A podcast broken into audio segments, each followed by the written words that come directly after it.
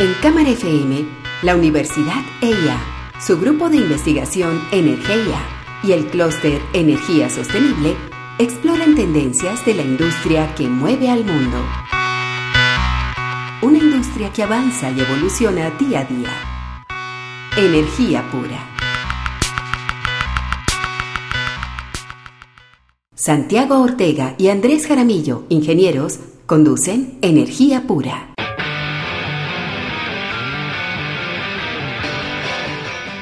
Esta semana en Energía Pura queremos hablar de un tema estructural muy importante para el sector eléctrico y son las reformas que la Comisión de Regulación de Energía y Gas y de alguna manera también el Ministerio de Minas Recordemos que este sector tiene esos dos reguladores, uno es más de política pública, el otro más de detalle, sobre reformas que han planteado, digamos, en el mercado de energía mayorista. Recordemos que el sector eléctrico tiene dos mundos, un mundo mayorista y un mundo minorista de comercialización. Sin embargo, pues estas reformas del mercado de energía mayorista terminan impactando al mercado de comercialización de energía y, y nos parece muy interesante este planteamiento. Estas reformas arrancaron hace muchos años cuando el sector empezó a preguntarse cómo debería acoplarse a la transición y a su mantra y a su mandato básico que es garantizarles a los colombianos una energía con confiabilidad, con seguridad y con un precio eficiente. Santiago, estas reformas al MEM pues vienen desde la, desde la misión de sabios, desde la misión de transformación. Algunas cosas se juntan con la 1715 y con todas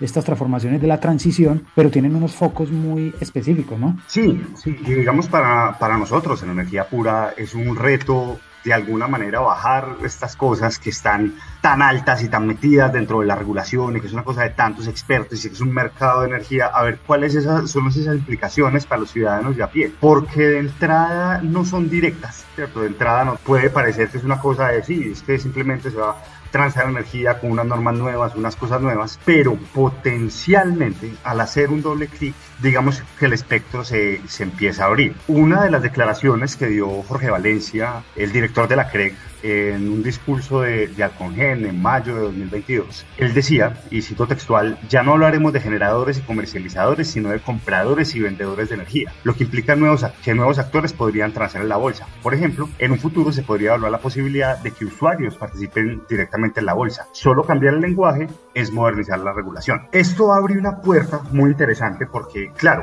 el mercado de energía mayorista en una primera etapa simplemente le va a cambiar la vida a las empresas de generación a las generadoras y las personas que trabajan precisamente en esos departamentos comerciales, pero un poco más adelante podría abrir la puerta para esas nuevas figuras que hemos discutido en energía pura, como los agregadores de, demanda, como los generadores distribuidos o como los prosumidores de energía participando directamente en el mercado de energía. Pero vamos a analizar cuáles son en estos programas, cuáles son estos cambios de corto plazo y cómo terminan afectando cómo funciona la bolsa de energía y, y otros asuntos del mercado eléctrico.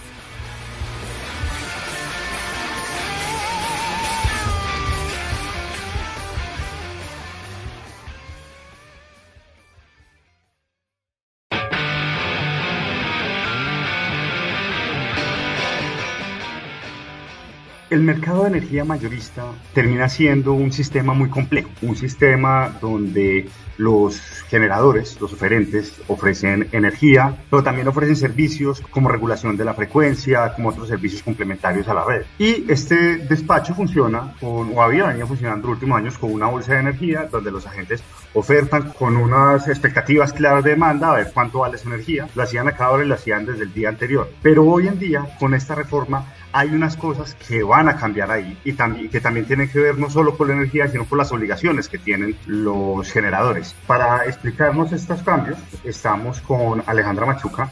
Alejandra es especialista regulatoria de energías renovables en AES Colombia, que nos explica cuáles son esos cambios en el despacho. La propuesta principal que pone sobre la mesa este ajuste es un mercado al día anterior el cual se desarrolla a través de dos despachos. El primero es un despacho factible que asigna cantidades de generación, de demanda, servicio de reserva y eh, todas las cantidades vinculantes. Por otro lado, se propone también un despacho en precio de manera exante a la operación y determina el precio de bolsa de cada uno de los periodos horarios. De igual forma, también se está proponiendo despachos intradiarios compuestos de tres sesiones que permiten ajustar las posiciones tanto de compra como de venta en el mercado puro de energía en los servicios de reserva. En ese sentido, en cuanto a la participación, es muy importante resaltar que habrá una demanda elástica, los grandes consumidores, y una inelástica que conocemos usualmente como la demanda regular que ofertarán simplemente las cantidades. Y dichas cantidades también serán vinculantes. Por parte de la oferta, ahora están todas las plantas mayores a 5 megavatios entrarían obligatorio al despacho centralizado. Hablando sobre estas reformas planteadas para el mercado de energía mayorista y sobre todo en lo que tiene que ver con el despacho y la manera como se asigna la generación día a día, oíamos a Alejandra Machuca hablar de los cambios principales, es decir, los mercados intradiarios que básicamente lo que se trata es de permitirles a los generadores contraofertar en unas rondas sucesivas mucho más cercanas al tiempo real. Recordemos que el despacho se hace el día anterior con unas expectativas de demanda, con unas ofertas de precio, pero digamos que el mercado intradiario trata de ajustarse a las cosas que pasan entre ese mercado del día anterior y ya la realidad de la operación del día a día. Lo otro es que el mercado debe asignar una, una especie de seguro como es el, el AGC, para que la frecuencia no se suba mucho ni se baje mucho y no lo sintamos. Entonces, hacer un despacho mucho más cercano a la realidad ha sido la obsesión, la expectativa de los mercados internacionales como el español, como el inglés, como algunos mercados en Estados Unidos y ha sido muy discutido en Colombia la implementación de este tipo de mercados.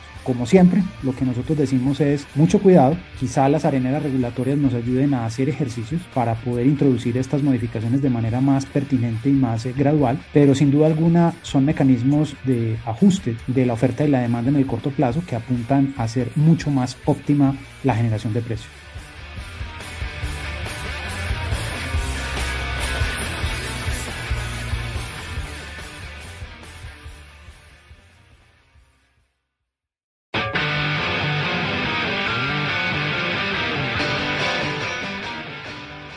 Como lo estamos entendiendo por ahora, algunas de las plantas que están entre los 5 y los 20 megavatios se verían afectadas porque ahorita pertenecen a un régimen especial donde se les trata de una forma diferenciada a las plantas mayores respecto a la remuneración al cargo por confiabilidad, lo cual representa un componente importante dentro de sus modelos financieros. Entonces hay que revisarlo con cuidado porque puede representar pues, un impacto. Asimismo, para todas las plantas sin importar su escala y sobre todo a generadores con fuentes variables, y para la demanda tendrán que adaptarse para proyectar de una manera certera el comportamiento de sus recursos, toda vez que ya no existe margen de error. Ahora estamos en un despacho vinculantes y se tendrá que asumir el costo asociado a las desviaciones. Escuchábamos a Alejandra Machuca, especialista en regulación de energías renovables de AES, hablando sobre cómo la reforma va a afectar a las renovables, particularmente a las pequeñas centrales hidroeléctricas, que son aquellas que están por debajo de, de 20 megavatios por lo general, y también a las energías renovables intermitentes, con algo que se llama el despacho vinculante. El despacho vinculante quiere decir que yo la energía que prometo es energía que tengo que entregar, pero si me salgo de ahí me penalizan. La regulación anterior de alguna manera tenía unos márgenes de error para precisamente hombre, entender que las renovables pues dependen de recursos intermitentes y tampoco es tan certero como una planta de carbono de gas donde uno pone la caldera para generar exactamente lo que necesita, pero en todo esto genera una cantidad de retos para estas plantas porque le requiere sistemas de información mucho más precisos de un, de un tema muy complicado como es la, la climatología tropical y al mismo tiempo las pone a competir de tú a tú con las grandes plantas que puede parecer algo como, como un poco contrasentido, ¿no crees, Andrés? Sí, Santiago, hace unos años cuando nosotros advertíamos la profusión de construcción de este tipo de plantas pequeñas en el sistema, cuando lo comparábamos con la cantidad de energía que hay en el mercado mayorista de las grandes plantas, de las grandes plantas térmicas y de las grandes hidroeléctricas, pues parecía muy pequeño el efecto que pudieran tener estas plantas. Sin embargo, como se han construido tantas y como se van a seguir construyendo, y sobre todo, como bien señalas, aquellas de recursos intermitentes, pues seguramente el racional detrás de esto es cómo vamos a garantizar que tengamos la energía necesaria. Sin embargo, es un tema estadístico, ¿cierto? Poner a competir por confiabilidad a estas plantas con las plantas grandes puede ser un error, ya que tantas plantas pues tendrán una confiabilidad distribuida, cosa muy distinta si tuviéramos una sola planta de 5.000 megavatios solares o eólicos concentrados. Además que estas plantas, digamos, una de las discusiones que se está dando es que cada una de las plantas debe dar lo que dé mejor. No tiene sentido poner a competir unas plantas pequeñas por temas de confiabilidad con plantas grandes, así como no tiene sentido poner a competir esas plantas grandes con temas de prestaciones ambientales y, sociales que tienen las plantas pequeñas. Entonces, aquí vemos un, hay un tema preocupante que probablemente se va a seguir discutiendo en, en los próximos meses.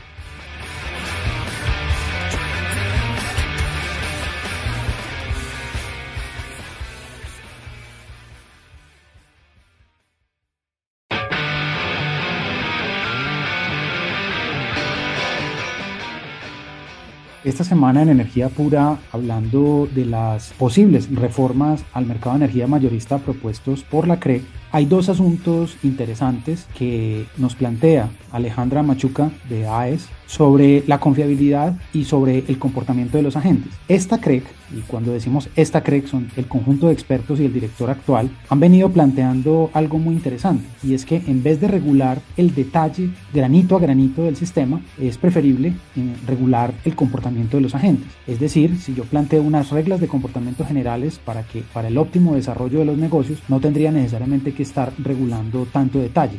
Creo que esa es la posición de, la CREC actual. Pero en estas reformas nos quedan faltando temas interesantes, como un mayor énfasis sobre la confiabilidad. Escuchemos a, a Alejandra Machuca y sus reflexiones sobre estos dos aspectos. Explícitamente no se hable como tal una puerta, sin embargo, se da un gran avance toda vez que se permite participar en el mercado de energía mayorista a la demanda elástica, ofertando cantidades de desconexión, por decirlo de alguna forma, y precio. Se esperaría, sin embargo, que con las iniciativas planteadas en la hoja de ruta para la incorporación de respuesta a la demanda que publicó la CREC hace algunos meses y por los estudios que también se han adelantado respecto a la figura del agregador de demanda, muy pronto se abra la posibilidad para que estos recursos puedan participar en los mercados de confiabilidad, servicios complementarios y por supuesto en el mercado de energía con el despacho.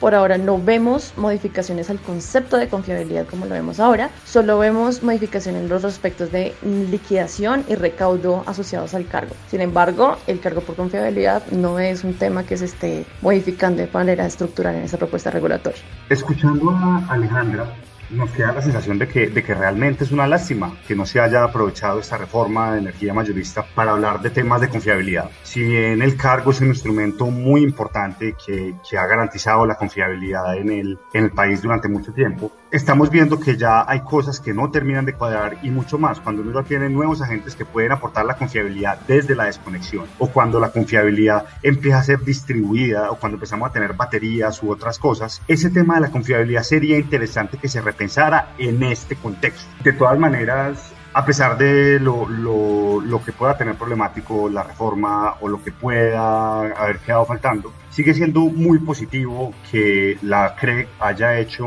una pausa en el camino, haya entendido las nuevas realidades del sistema, en particular la gran entrada de renovables, y trate de modernizarse porque siempre a medida que la tecnología avance que los mercados avanzan, la regulación siempre va a estar atrás, pero cualquier esfuerzo para que la regulación esté más cerca es muy positivo, muy bienvenido.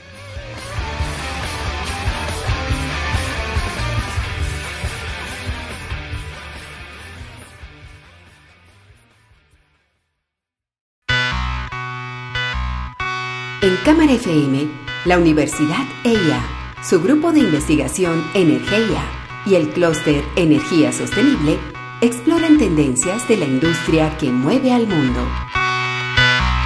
Una industria que avanza y evoluciona día a día. Energía pura.